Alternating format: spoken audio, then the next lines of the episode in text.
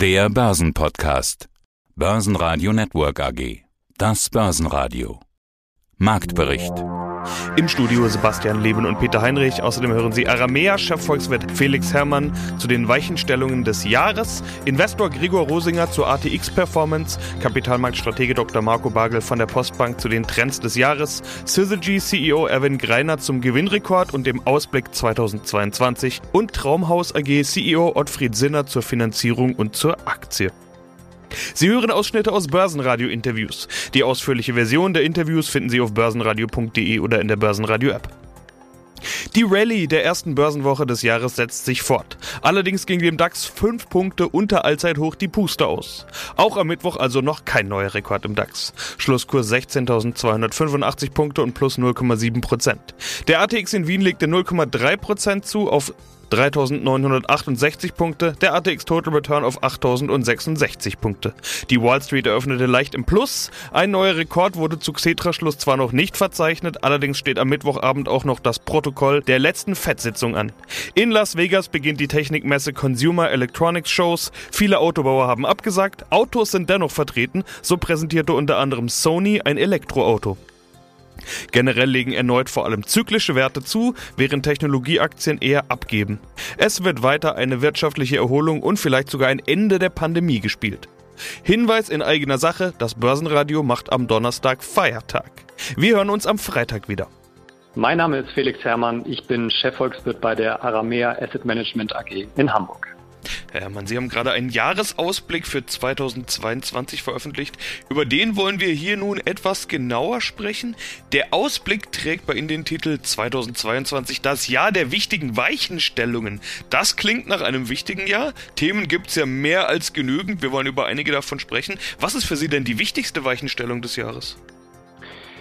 Ich denke, die wichtigste Weichenstellung wird tatsächlich sein, dass wir im Jahr 2022 die geldpolitische Wende sehen werden. Also die Zentralbank in den USA zuvorderst wird sich daran machen, den, ich möchte es mal so nennen, den geldpolitischen Supertanker zu wenden. Wir wissen, in Europa hinken wir da noch ein bisschen dran. Wir werden bei uns in der Eurozone aller Voraussicht nach die geldpolitische Wende der maximalen Vorsicht erleben, aber eben, wie gesagt, in den USA. Und das ist aus meiner Sicht wirklich die wichtigste Weichenstellung im Jahr 2022.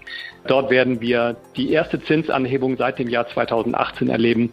Und darauf schaut der Markt natürlich ganz besonders. Okay, Notenbank steht natürlich auch groß auf meiner Liste, aber Ihr Marktbericht, Ihr Intro startet mit einem anderen Thema, nämlich der Pandemie. Ich zitiere mal die ersten Sätze. Bis in den Oktober 2021 hinein hegten wohl nicht wenige Marktteilnehmer die Hoffnung, das Coronavirus sei weitestgehend unter Kontrolle und somit ein nachrangiges Risiko für die Finanzmärkte. Mit Beginn der heftigen vierten Welle in Europa, der Entdeckung der Omikron-Mutante im November sowie dem Beginn der fünften Welle kam jedoch die Ernüchterung. Ja, die Pandemie ist noch da. Das müssen wir, glaube ich, so sagen. Aber wird sie nochmal zum Problem für die Börsen? Das ist, glaube ich, eine andere Frage, denn man hat ja das Gefühl, dass gerade diese Omikron-Variante doch weniger schlimm ist und das große Sterben vielleicht vorbei sein könnte und damit auch der Zwang zu strengeren Maßnahmen, beispielsweise Lockdowns. Genau, das ist zumindest die Hoffnung. Ich glaube, man muss zum jetzigen Zeitpunkt da noch ein Stück weit vorsichtig sein, aber die, die Studien und die Faktenlage und die Studienlage gibt diese Hoffnung auf jeden Fall her. Ähm, dennoch, und das ist das Entscheidende, wissen wir, dass Volkswirtschaften bzw. die Regierung unterschiedlich auf die Ausbreitung jetzt eben auch der Omikron-Variante reagieren. Und da richtet sich natürlich vor allem auch wieder der Blick auf Richtung China, wo wir wissen, dass die Zero-Covid-Strategie fortgesetzt wird. Sie wird nach Lage der Dinge vor allem eben auch deshalb fortgesetzt, weil wir wissen, dass ich glaube Ende Februar in China die Olympischen Winterspiele beginnen und man auf Seiten der Chinesen mit Sicherheit auf Teufel komm raus vermeiden möchte, dass diese Spiele nochmal irgendwie in Gefahr geraten. Wir wissen, Zuschauer werden höchstwahrscheinlich nicht dabei sein, aber man möchte jetzt zumindest sicherstellen, dass die Spiele überhaupt stattfinden können. Das heißt, wir werden mindestens mal bis Februar, März hinein wirklich eine knallharte Zero-Covid-Strategie in China erleben, die dann natürlich entsprechend auch volkswirtschaftliche Folgeschäden nach sich ziehen wird, von denen wir dann natürlich auch hier bei uns in Europa ohne Frage betroffen sein werden. Wir in Europa sind nun mal eine sehr, sehr offene Volkswirtschaft und wir hängen eben auch sehr stark davon ab, wie rund es in China läuft. Insofern ja, die Hoffnung auf sozusagen weniger Tote durch Omikron auf der einen Seite, aber eben auf der anderen Seite trotzdem die Aussicht darauf, dass eben die Omikron-Variante ja noch einmal volkswirtschaftliche Bremsspuren auch im Jahr 2022 hinterlassen wird. Ja, mein Name ist Gregor Rosinger. Ich bin Generaldirektor und Mehrheitseigentümer des Finanzkonzerns Rosinger Group. Wir sind im Geschäftsbereich eigene Unternehmensbeteiligungen, eigene Investments äh, und auch hochspezialisierte Beratungsleistungen äh, rund um Börsengänge, Financial Engineering und dergleichen tätig. Ich bin seit 1985 im Geschäft und habe in dieser Zeit 67 Unternehmen bis dato an die Börse begleitet. Und wir starten ins Börsenjahr, starten mit dem Börsenjahr 2022. Aber zunächst möchte ich den Blick mal zurück ins alte Jahr ziehen. Der ATX hat fast plus 40 Prozent performt. Damit war er einer der besten Aktienindizes der Welt. Hat fast alle outperformt. Ich musste mir richtig die Augen reiben. Herr Rosinger, wie kann das denn sein? Was steckt aus Ihrer Sicht dahinter?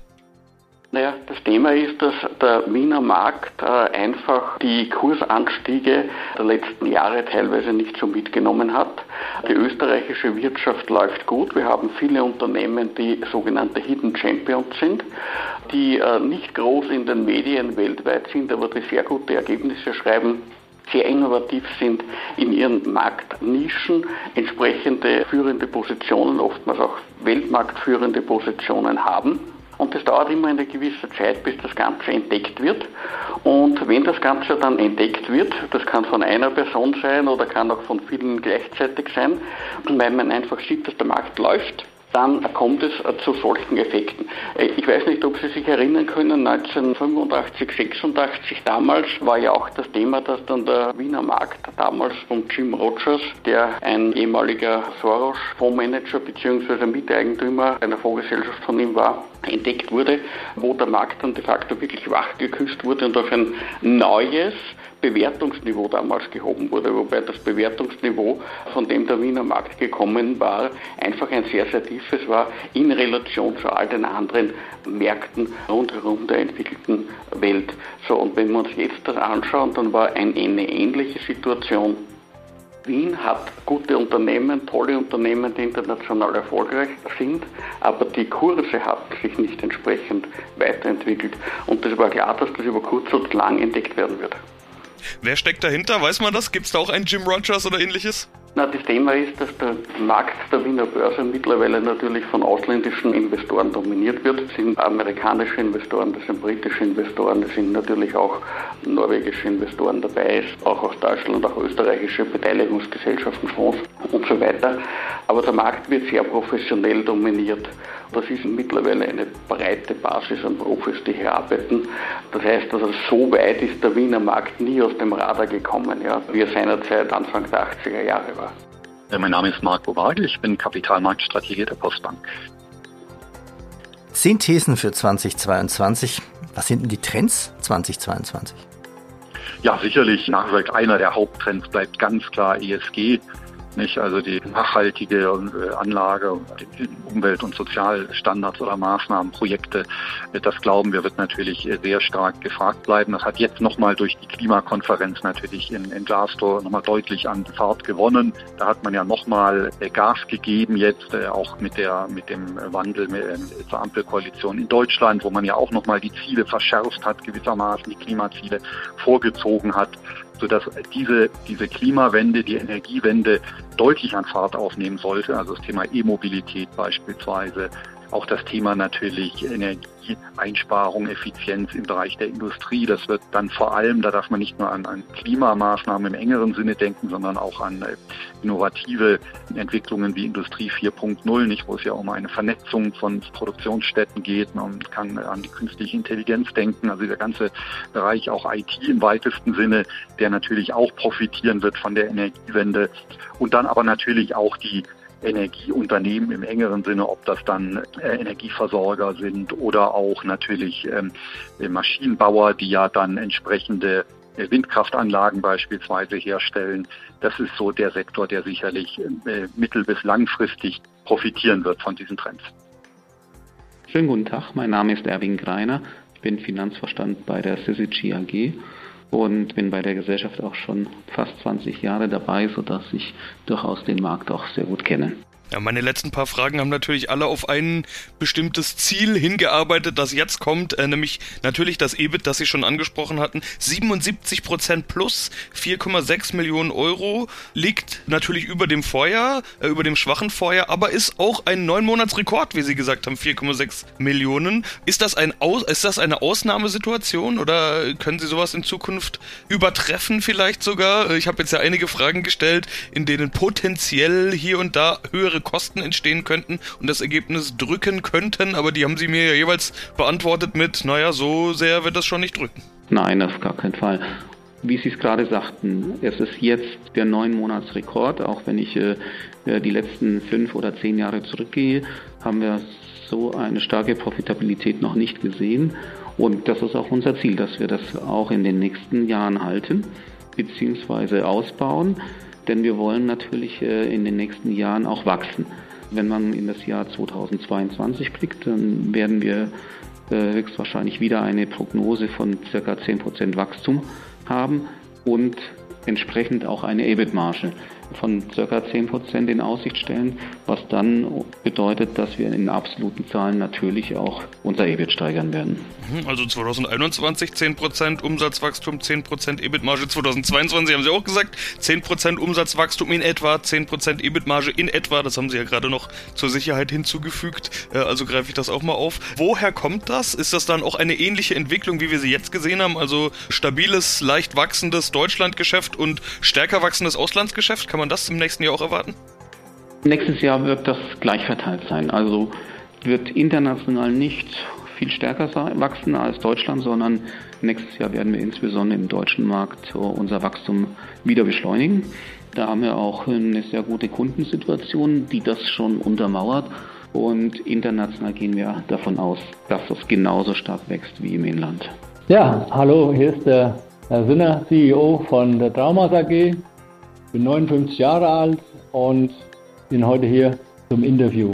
Sprechen wir über die Grundstücke, die Sie angekauft haben. Fast 40 Millionen hatten Sie gesagt, 38,9 Millionen Euro Investitionsvolumen. Das müssen Sie ja vorfinanzieren. So läuft Ihr Geschäftsmodell. Wie finanzieren Sie das? Ich habe unter anderem gesehen, dass Sie auch den Kapitalmarkt genutzt haben äh, mit einer Kapitalerhöhung im Sommer. Ja, die Kapitalerhöhung, das war im Frühsommer. Das hat aber zweierlei Gründe gehabt. Also der Hauptgrund war, wir wollten eigentlich unsere Aktie mehr breiter streuen und wollte einfach mehr Aktionäre haben. Und deshalb haben wir zusammen mit der Börse München diese Kapitalerhöhung gemacht, wo speziell Privatanleger angesprochen worden sind, die kleinere Tranche nehmen und das hat auch gut funktioniert. Wir haben 160 rund neue Aktionäre dazu bekommen. Der angenehme Nebeneffekt war, dass wir nochmal knappe 3 Millionen Euro in die Kasse gespült haben, Kredit und die wir natürlich klar wieder dazu nutzen, um zu expandieren, um Grundstücke zu kaufen. Das ist ja der Sinn der Sache. Also auch mehr Streubesitz als eins der Ziele. Jetzt haben Sie gesagt, ja, es sind mehr Aktionäre dazugekommen. Also ist Ihr Ziel damit erreicht oder sind noch weitere solche Maßnahmen geplant? Können jetzt mal nichts ausschließen, aber wir wollen ja den Streubesitz weiterhin erhöhen und daran arbeiten wir. Das ist auch ein Ziel fürs nächste Jahr, wo wir uns auf die Fahne geschrieben haben. Und da arbeiten wir dran. Wir müssen noch bekannter werden und den Streubesitz noch mehr, noch ein bisschen breiter streuen, sagen wir mal so. Ja, da helfen natürlich solche Interviews auch oder Besuche wie einer Münchner Kapitalmarktkonferenz, einer MKK, in deren Rahmen wir jetzt ja auch sprechen, hat ja alles nur digital stattgefunden, also jetzt per Telefon und das gibt uns die Möglichkeit auch ein paar Wochen später dran zu sein. Dieses Interview, dieser zweite Teil des Interviews wird vermutlich Anfang Januar ausgestrahlt. Ich will aber trotzdem mal über die Aktie sprechen. Wir wissen natürlich nicht, wo der Aktienkurs Anfang Januar stehen wird, aber nehmen wir einfach mal stellvertretend den Kurs vom 16.12., an dem wir nämlich heute sind, wo wir gerade miteinander sprechen. Ich sehe, die Aktie ist bei 16,60 Euro. Anfang des Jahres waren sie bei, naja, 13 Euro noch was. Zwischenzeitlich war die Aktie über 20 Euro wert. 20,75 Euro sehe ich da im Hoch. Wie bewerten Sie die Aktienentwicklung des Jahres? Ja, ich, ich würde mal so sagen, man muss mal diese eine Spitze mal kappen. Das war ein, ein angenehmer Nebeneffekt. Da waren sogenannte Social Media Influencer unterwegs die die Aktie mal kurzfristig gehypt haben, ja, und dann ist die abgeschossen. Wir konnten es uns gar nicht erklären, muss ich Ihnen ehrlich sagen. Dafür sind wir noch nicht lange genug anscheinend am Aktienmarkt. Aber wir haben es wohlwollend zur Kenntnis genommen, aber es hat sich ja alles wieder eingependelt. Und ich denke mal, wenn wir jetzt hier, Sie haben die Zahl genannt, das sind ja rund 3 Euro im Jahr nach vorne gegangen sind, ist das ein, ein gutes Zeichen auch für die Aktionäre. Die ganzen Research-Firmen, die uns covern, die haben alle gesagt, ja, die Aktie ist deutlich unterbewertet. Ja. Liegt eigentlich der reelle Wert liegt so bei 25, 26 Euro. Und das ist auch das Ziel, wo wir hinwollen und was auch ein fairer Preis eigentlich für die Aktie wäre.